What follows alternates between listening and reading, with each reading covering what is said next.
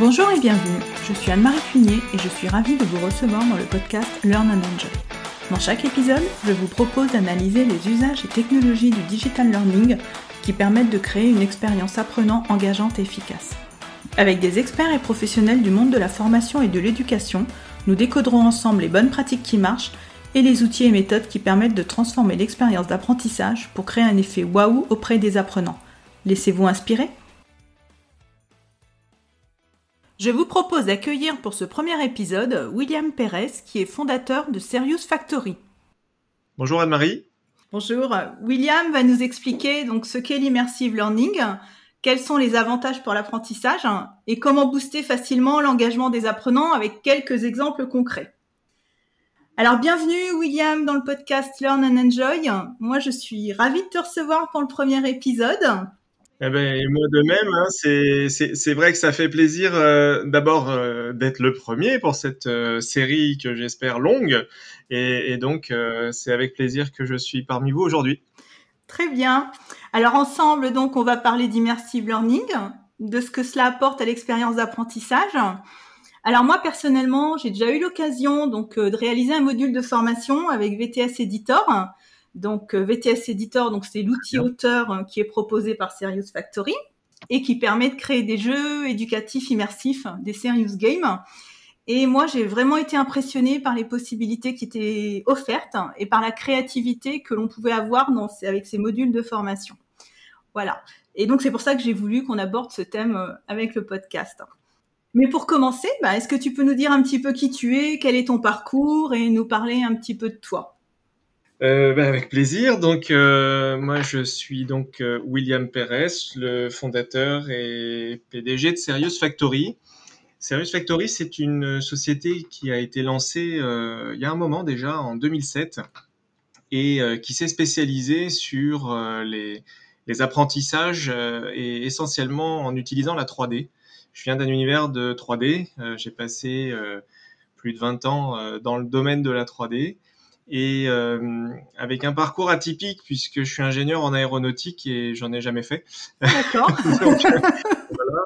Et, et j'ai commencé euh, tout petit dans le marketing et dans la vente et euh, c'est vrai que la formation euh, prend une part importante hein, dans l'acquisition de compétences et qui font grandir une entreprise. Donc euh, j'ai assez rapidement euh, participer à des programmes de formation de, plein de personnes, notamment des commerciaux, mais pas que, un peu partout dans le monde. Et donc j'ai cette culture de, du de, la transmission des savoirs qui euh, ne doit pas s'arrêter aux connaissances, donc le savoir, mais qui doit aller jusqu'au savoir-faire et savoir-être aujourd'hui, qui est le plus important euh, de nos jours.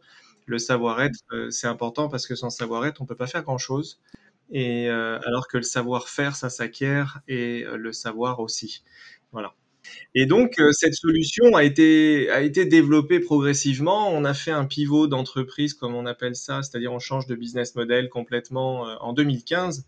Et on était avant ça une boîte de services qui faisait des serious games très justement immersifs, 3D, réalistes, avec une bonne notoriété et de bonnes compétences reconnues sur le marché si bien qu'on s'est dit que si le serious game, si les simulateurs, euh, l'entraînement au sens large du digital, grâce au digital, est la meilleure alternative pour acquérir les compétences quand on peut pas faire exclusivement euh, de la formation présentielle, où c'est encore le seul endroit où on met en pratique, hein, eh bien, euh, on doit offrir au marché les bons outils qu'on a su développer pour nous-mêmes, et d'où en 2015 la volonté de développer VTS Editor, et la suite logicielle Virtual Training Suite.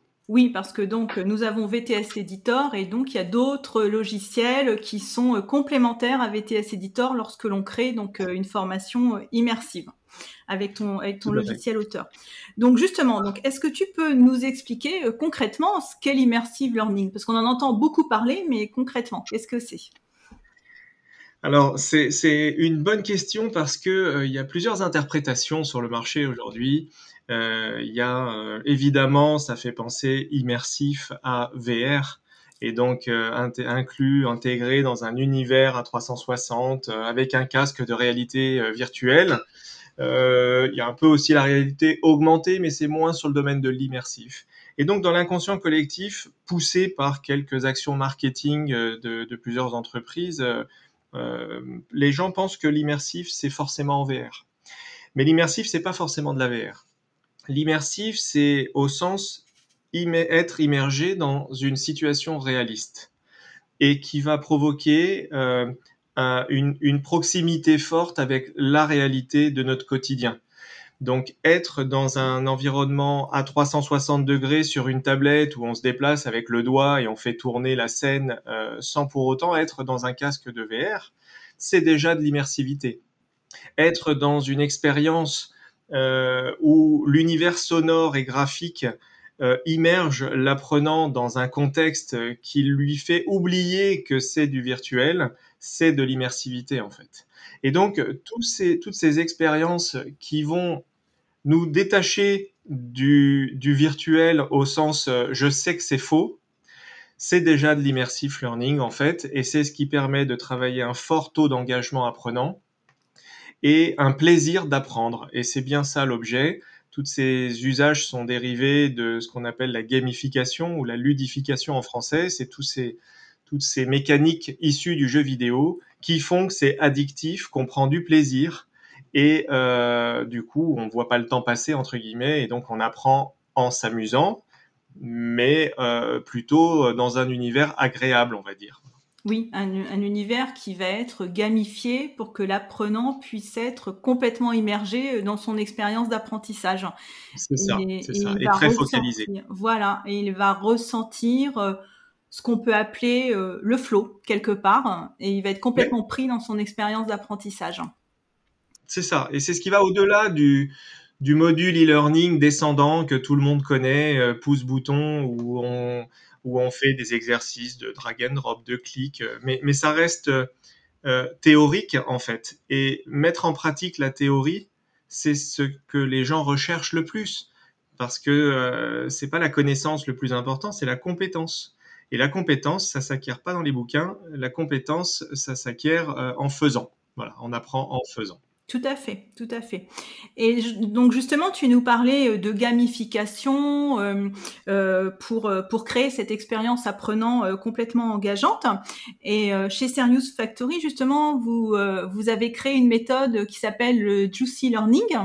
Et donc, est-ce que tu peux nous parler de cette méthode? Comment, avec cette méthode, on arrive vraiment à créer cette expérience immersive qui va booster, en fin de compte, l'engagement des apprenants? Oui, alors donc euh, le Juicy Learning, euh, on n'a pas forcément inventé quoi que ce soit hein, dans cette euh, et dans cette méthode. C'est simplement qu'on a au, fur et à mesure des années qui se sont écoulées et des centaines de projets réalisés avec nos clients, on a acquis un savoir-faire et, une méthodologie qui garantit entre guillemets l'aboutissement des objectifs à atteindre en fait. Donc le c'est une méthode euh, qui consiste en neuf étapes euh, euh, très spécifiées et avec un processus très clair de conception d'une expérience qui aura pour résultat un fort taux d'engagement, un bon succès en termes de rétention de l'information et de l'acquisition de compétences. Et ça passe par les phases clés typiques d'un projet, hein, définition des objectifs à atteindre, quelle est la cible, euh, quels vont être les, messages clés euh, et comment je vais segmenter l'expérience pour éviter la surcharge cognitive, comment je vais les faire intervenir petit à petit et, pas trop d'un coup, ce qui fait qu'on décroche. comment j'apporte un peu de challenge pour que ça donne envie d'aller se dépasser et qu'on s'ennuie pas. Euh, etc. Sans que ce soit pour autant trop complexe, parce qu'on décrochera, on va, on va, on va, on va abandonner. Et donc l'idée c'est pas d'abandonner. Et puis ça termine par euh, le peaufinage, euh, la relecture, l'univers graphique, l'univers sonore, qui, qui, amplifie ce, ce sentiment d'immersion. Hein. et peut-être dans pas très longtemps les univers olfactifs on, peut, on peut très bien avoir aussi euh, joué sur tous les sens possibles. Donc on commence à avoir des, capteurs haptiques maintenant, euh, des gants, des combinaisons qui permettent de ressentir la pression, de ressentir des choses. c'est la formation de demain avec des boîtiers olfactifs qui vont diffuser une odeur qui va aussi nous transporter et nous apporter de la mémoire. Vous rappelez forcément euh, quand vous sentez euh, quelque chose dans votre, quand vous avez senti et apprécié dans votre enfance, ça vous projette à cette époque-là et vous appréciez ça. Eh ben, on peut jouer sur ces usages-là sur la pour la mémorisation des informations, parce que certains sont plutôt mémorisation olfactive et plus qu'auditive, par exemple. Voilà, donc c'est cette méthode qu'on a euh, euh, packagée et déposée euh, suite à toutes ces années d'expérience. Et est-ce que, est que pour toi, l'immersive learning serait plus dédié à une certaine forme d'apprentissage ou pas? Est-ce que, ça, est-ce que c'est plus adapté à, à une certaine forme d'apprentissage? Ou est-ce que c'est valable quel que soit le type d'apprentissage? Alors, ça pourrait être valable théoriquement pour tout type d'apprentissage, mais après, c'est comme euh, acheter une Ferrari pour aller acheter le pain, quoi. Euh, c'est parfois surdimensionné par rapport à l'objectif à atteindre. Euh, L'immersive learning va être intéressant sur les comportements euh, des individus, euh, donc les compétences transverses, sur les compétences techniques et, mécaniques, savoir manipuler des choses, savoir dérouler un, savoir-être, un, processus d'entreprise, un processus sur quel que soit le sujet d'ailleurs. Mais donc ça va être intéressant, encore une fois, pour mettre en pratique euh, la théorie qu'on peut apprendre en fait. En théorie, je prends l'exemple d'une formation pour vendeur. Bon, bah vendre, il y a X étapes, ça commence par le questionnement, etc. Ok, super. J'ai un module e-learning, j'ai un quiz à la fin j'ai validé, j'ai 100% de bonnes réponses, donc je suis un bon vendeur. Bah pas forcément en fait, parce que euh, c'est pas parce qu'on a tout bon à, la méthode et on a compris la méthode, mais on la maîtrise pas parce qu'il faut le faire pour comprendre, pour acquérir la compétence. Donc certains, évidemment, tout ce qui est euh, comportemental, ça va s'y prêter. Euh, parce qu'on va être immergé dans une situation de stress comme dans la vie de tous les jours. Mais pour d'autres usages, par exemple, je sais pas, apprendre à programmer sur Excel, on va pas faire une simulation immersive. Donc ça s'y prête pas pour tout, évidemment. Par contre, sur certaines choses, c'est obligatoire presque aujourd'hui. D'accord. Et comme tu disais, là, tu parlais de quiz. Donc, il y a possibilité aussi dans ces modules de formation qui vont être créés avec VTS Editor, donc d'inclure l'évaluation des apprenants. On peut faire, euh, il me semble qu'on peut faire des quiz qui sont vraiment très très poussés. Oui, oui, on peut, euh, on peut faire tout ce que font les autres outils de quiz. Euh, en tout cas, les fonctionnalités principales utilisées sont présentes dans VTS Editor. Disons qu'avec le même outil, sans vouloir faire la pub de VTS Editor, mais avec le même outil, on peut effectivement faire des modules du plus simple qu'on a l'habitude de faire euh, en mode diaporama avec euh, des boutons euh, avancés et reculés, jusqu'à des choses très complexes comme des business games à plusieurs personnes et même en VR. Donc c'est l'avantage de ces outils-là. Ça n'est pas l'objectif n'est pas forcément de remplacer les outils que vous avez aujourd'hui, mais en tout cas de les compléter par cet outil qui, qui, fait, qui permet de faire des choses que vous ne pouvez pas faire autrement en fait. Bah justement, est-ce que tu peux nous donner un petit peu des exemples euh, de situations euh, que tu as en tête, euh, des exemples de cas qui ont été faits avec, avec VTS Editor pour pouvoir un petit peu illustrer que nos auditeurs se rendent compte de ce qu'il est possible de faire? Ça va d'exemples de, assez simples de situation qu'on appelle de relations interpersonnelles, donc face à une ou plusieurs personnes, ben, quoi de mieux que d'avoir un personnage devant soi qui prend le rôle d'eux?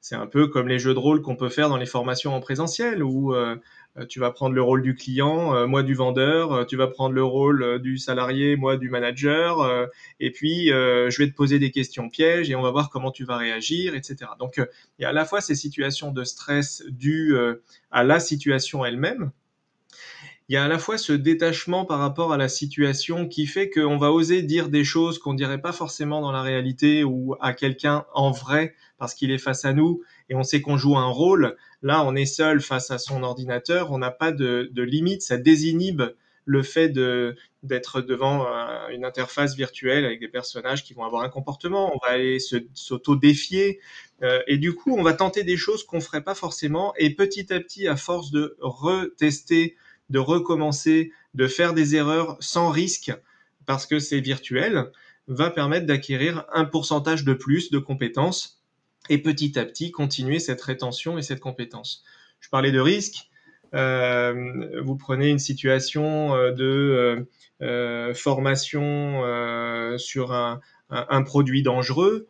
Bah, c'est bien de travailler sur du virtuel plutôt que la réalité pour connaître la procédure en cas de danger, etc. Euh, une formation dans une centrale nucléaire, on va évidemment pas arrêter la centrale nucléaire euh, ou mettre un bug dans le truc pour vérifier si tu sais bien t'en sortir, quoi.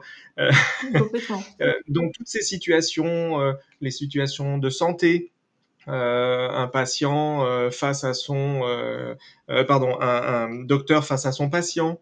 on a fait des formations pour Janssen sur de la schizophrénie pour sensibiliser euh, les proches du patient schizophrène de la complexité de cette maladie et de savoir comment je peux aider cette personne-là, à la fois côté docteur et à la fois côté apprenant, enfin côté pardon euh, patient, euh, et même dans le rôle du schizophrène avec un casque VR.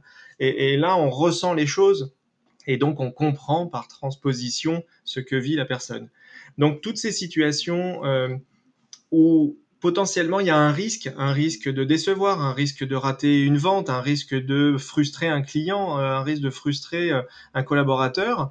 Et eh bien là, on prend pas ce risque-là et on se forme et on apprend à maîtriser la compétence pour le jour où ça arrivera. Tout à fait, oui. C'est un peu comme les, les pilotes de ligne. Euh, toute leur vie, ils pilotent.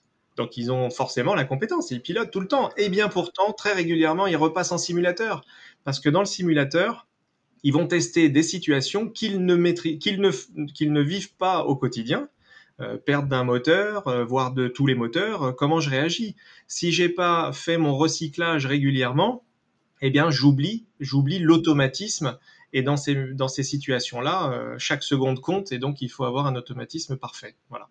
Et puis, en plus, ce qui est très riche, c'est que la palette de personnages et la palette d'émotions des personnages qui sont qui sont proposés donc dans le logiciel sont sont, sont nombreuses et c'est ça qui permet vraiment de rendre l'expérience vraiment euh, très réaliste. En plus, les personnages, on peut leur faire avoir des émotions positives, des émotions négatives selon le moment euh, de la formation euh, et ça c'est très riche aussi. Ça apporte beaucoup de richesse au module. Tout à fait. Et puis, euh, on peut aussi, avec VTS Editor, traiter d'autres sujets que simplement des relations interpersonnelles. Euh, par exemple, euh, l'un de nos clients a fait une formation pour savoir faire la maintenance d'une machine. Et donc, on va pouvoir, avec des outils de clic sur des zones sensibles, des zones cliquables, on va savoir maîtriser un processus parce qu'il y a une certaine, un, un ordre particulier de clics à faire pour démonter, pour remplacer, pour observer, etc. On peut être dans un univers à 360, donc des situations où on entend quelque chose.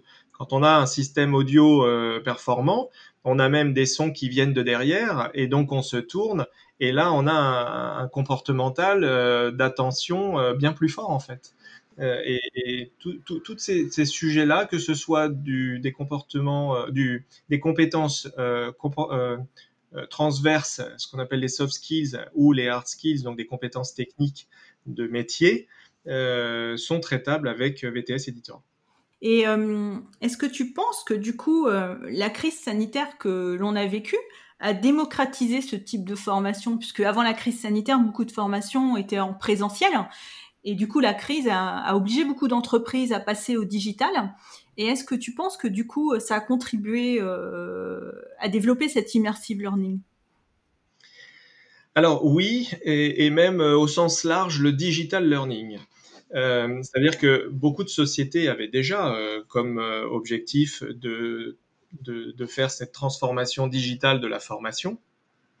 Et aujourd'hui, on est presque à une situation d'accélération de la transformation de la formation digitale, ce qui n'est pas la même chose.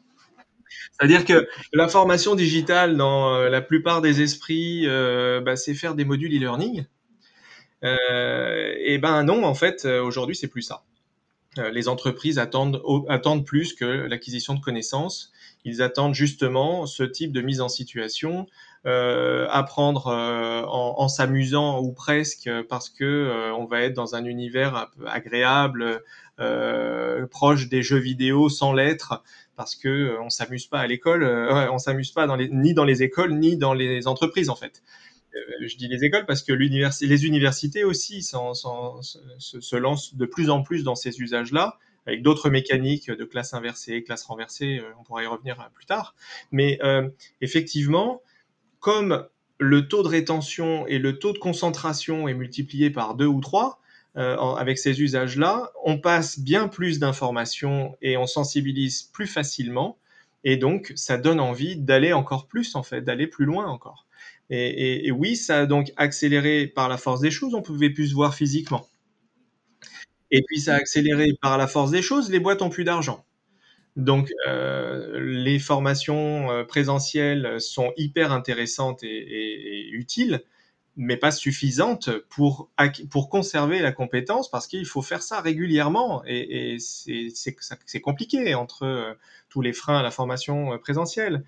Il faut juste faire attention à une chose, la formation distancielle, c'est pas forcément une classe euh, virtuelle euh, parce que c'est reproduire physiquement euh, l'incapacité de s'entraîner en fait. S'il n'y a pas un entraînement, ça ne suffit pas. Une mise en pratique. Voilà, il faut qu'il y ait la mise en pratique. Exactement. Voilà. Exactement. Et donc, euh, oui, euh, cette situation sanitaire a accéléré. Euh, certaines statistiques ont démontré que ça a fait gagner 5 à 6 ans dans le, dans le cycle de transformation digitale de la formation. Et, tout l'enjeu aujourd'hui, c'est d'aider toutes les entreprises à non seulement faire cette transformation digitale, mais aussi de l'internaliser, parce qu'il y en a tellement, et c'est tellement spécifique à chaque entreprise, qu'ils ont besoin de maîtriser le contenu et sur le long terme. Euh, et, c'est donc pour ça qu'on a développé cette solution. Et donc, euh, bah, donc justement, donc euh, comment tu vois un peu l'avenir de la formation après la crise sanitaire quelque part? Comment tu vois ça? Est-ce que tu penses qu'on reviendra à la situation d'avant ou tu penses que non, ce sera plus possible et qu'on restera sur des process digitalisés non, non, j'espère pas. j'espère pas que ce sera euh, complètement digitalisé. Ça serait grave. Hein. Euh, les relations humaines, euh, c'est quand même très important hein, dans la vie. Donc, bien sûr, je, moi, je pense que ça sera plutôt un bon mix physique, digital. en revanche, je pense que les formateurs qui avaient pour habitude ou, ou fonctionnement exclusivement du présentiel, euh, vont ou sont déjà quasiment tous passés à un mix, ce qu'on appelle le blended learning, euh, et vont à l'avenir avoir davantage un rôle de coach plus qu'un rôle de formateur, parce qu'aujourd'hui avec les moteurs de recherche, la connaissance on l'a. Hein. Euh, c'est la compétence qui nous intéresse, c'est la compétence du formateur et l'expérience du formateur. Et c'est ça qui est intéressant, et c'est là le rôle qu'ils vont jouer. Oui, en fin de compte, on assiste un peu à, une évolution du rôle du formateur. Maintenant, le formateur est plus un accompagnateur et un facilitateur. C'est ça. Et, un accompagnateur de, croissance, euh, pas au sens euh, financier de la chose d'une entreprise, mais de croissance personnelle. De, on grandit, euh, on accélère l'acquisition des compétences parce qu'on va justement gagner du temps par l'expérience des autres. Hein. Euh, mais on va aussi avoir la possibilité de, de, partager euh, ses propres compétences parce que chacun d'entre nous a quelque chose à enseigner et à transmettre. Donc euh, il manquait juste l'outil, bah, nous on a fait l'outil et la compétence elle est en chacun d'entre nous en fait. Oui. Bah écoute, je pense qu'on va arriver à la fin de notre épisode. Moi j'ai trouvé ça très intéressant donc Merci, merci beaucoup d'être venu nous parler euh, d'immersive learning et toutes ces possibilités.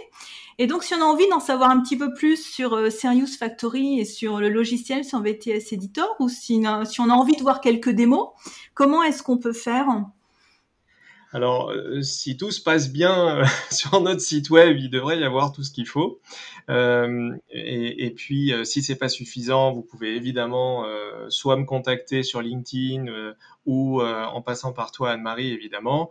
et on fera en sorte de vous apporter toutes les réponses par nos experts en, pédagogie digitale pour vous orienter si vous avez besoin aussi de conseils et, de faire euh, de faire le tri dans tout ce qu'il peut y avoir euh, comme possibilité pédagogique digitale. Et puis, évidemment, vous pouvez télécharger notre logiciel. Euh, on a une série de vidéos tutoriels accessibles gratuitement pour prendre en main l'outil assez facilement, puisqu'il est assez intuitif quand même et vous rendre compte par vous-même de la puissance de cet outil et de ce que ça peut vous apporter au quotidien. Oui, et je confirme qu'il est intuitif, oui. C'est parfait. En tout cas, euh, c'est bien de savoir que toi-même, tu l'as utilisé, ce qui permet de bien visualiser ce qu'on peut faire avec quand euh, j'explique ces choses-là. Oui, oui, moi j'ai adoré. J'ai adoré l'utiliser, franchement. Ok, bah, c'est super. Bah, je mettrai les liens dans les notes de l'épisode. Comme ça, euh, nos auditeurs sauront où aller voir les démos ou pourront te contacter éventuellement. En tout cas, je te remercie beaucoup, William. Et je te dis bah, à très bientôt. Merci. Et, bonne continuation à ce podcast qu'il faut écouter. Merci. Merci. J'espère que cet épisode vous a plu. Si vous aimez le podcast Learn and Enjoy et si vous avez envie de me soutenir, de m'aider à faire connaître ce podcast, la meilleure façon, c'est de me laisser une note 5 étoiles sur Apple Podcast ou un petit commentaire. Pensez aussi à vous abonner pour être informé de la sortie des prochains épisodes. Et pour rester en contact ou me proposer un thème que vous souhaitez que j'aborde, vous pouvez me rejoindre sur LinkedIn. Vous me trouverez sous mon nom, Anne-Marie Cuinier. Je vous dis à très vite pour un nouvel épisode.